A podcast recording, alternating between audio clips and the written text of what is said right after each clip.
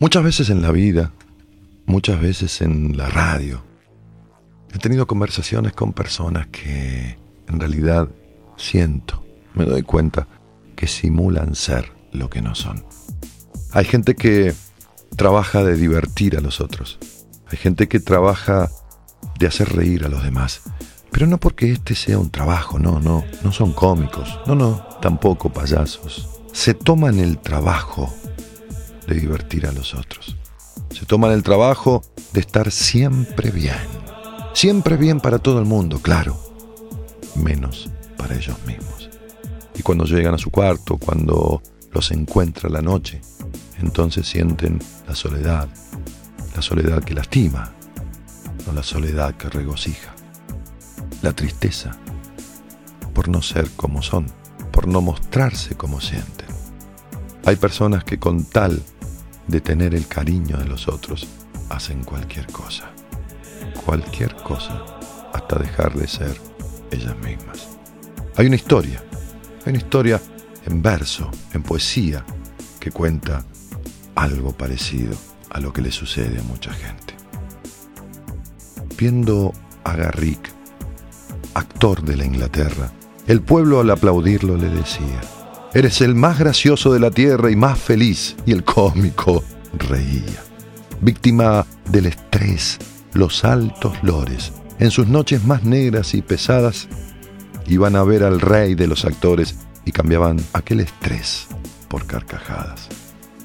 Una vez ante un médico famoso, llegó un hombre de mirar sombrío. Sufro, le dijo, un mal tan espantoso como esta palidez del rostro mío. Nada me causa encanto ni atractivo, no me importan mi nombre ni mi suerte. En un eterno dolor muriendo vivo y es mi única pasión, la de la muerte. Viajad y os distraeréis, dijo el médico. Tanto he viajado, contestó. Las lecturas buscad. Tanto he leído. Bueno, que os ame una mujer, si soy amado un título adquirid, noble he nacido, pobre sois quizás, tengo riquezas, de adulaciones gustáis, tantas escucho. ¿Qué tienes de familia? Mis tristezas. ¿Vas a los cementerios? Mucho, mucho. Dime, de vuestra vida actual, ¿tienes testigos? Sí, pero no dejo que me impongan yugos. Yo les llamo a los muertos mis amigos y les digo a los vivos mis verdugos.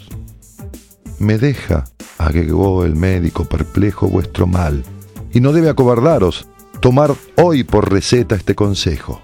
Solo viendo a Garrick podréis curaros. ¿A Garrick?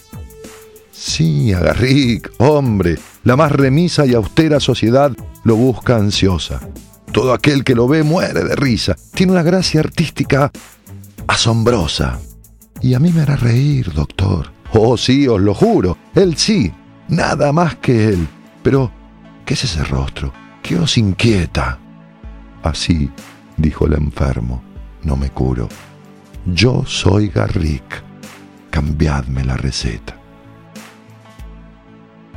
¿Cuántos hay, cansados de la vida, enfermos de pesar, muertos de tedio? que hacen reír como el actor suicida sin encontrar para su mal remedio. Hay cuántas veces al reír se llora, nadie en lo alegre de la risa fíe. Porque en los seres que el dolor devora, el alma llora cuando el rostro ríe. Si se muere la fe y huye la calma, si solo abrojos nuestra planta pisa, lanza a la faz la tempestad del alma un relámpago triste, la sonrisa. Y así, el carnaval del mundo engaña tanto que las vidas son breves mascaradas. Aquí aprendemos a reír con llantos y también a llorar con carcajadas.